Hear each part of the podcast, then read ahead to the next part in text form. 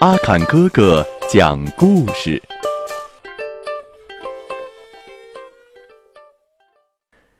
小朋友们，你们好，欢迎收听阿坎哥哥讲故事。今天我给大家讲的故事名字叫《一线阳光》。小狐狸在树林里找吃的。看到有一线阳光从高处透射到地面，形成一道亮点。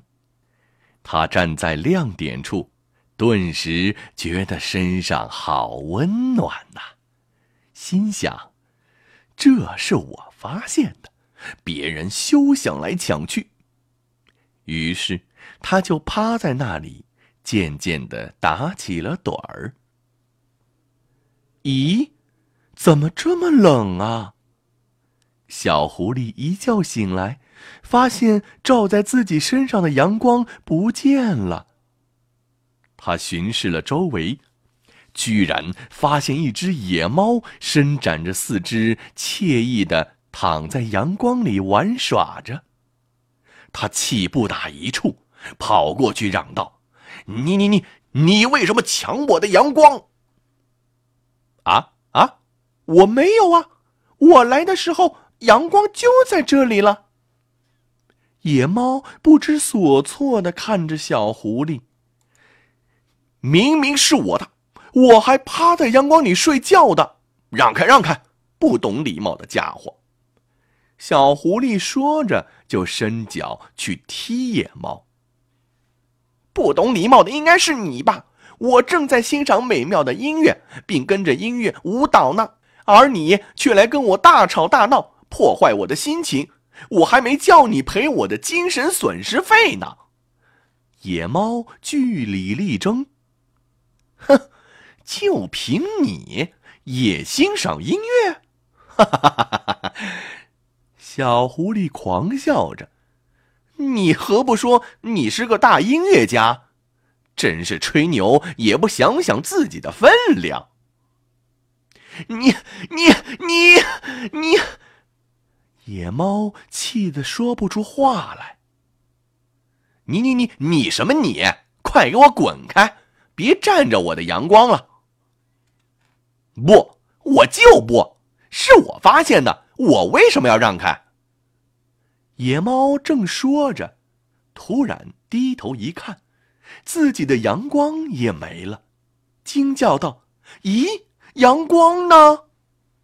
于是他大声的对小狐狸叫道：“你你赔我阳光！被你一闹，我的阳光也不见了。”这下小狐狸也愣住了，他转着身子找，刚刚还有的阳光，现在怎么一点儿也不见影子了？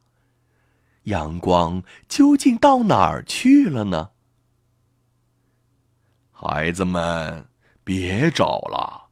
太阳公公见到你们在吵架，生气了，他躲到云姑姑家去了。这时，一个声音在树林里响起来。哦，原来是大树伯伯在说话。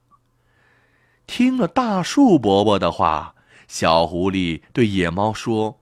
哦，对不起，野猫兄弟，我不该对你发脾气的。没没关系，我也有不对的地方。野猫说着，就和小狐狸握手言和了。不多久，树林里的阳光又出现了，但这次既不在小狐狸原来的位置，也不在野猫的位置。他又转到别处去了。哦，这阳光既不是你的，也不是我的，是我们大家的。小狐狸看着转移了的阳光，一下子明白了。来，我们一起到阳光处玩吧。小狐狸拉着野猫的手，一起跳入阳光。这一线阳光变得更加温暖了。好了，小朋友们，今天的故事就讲到这里了。我们下期节目再会。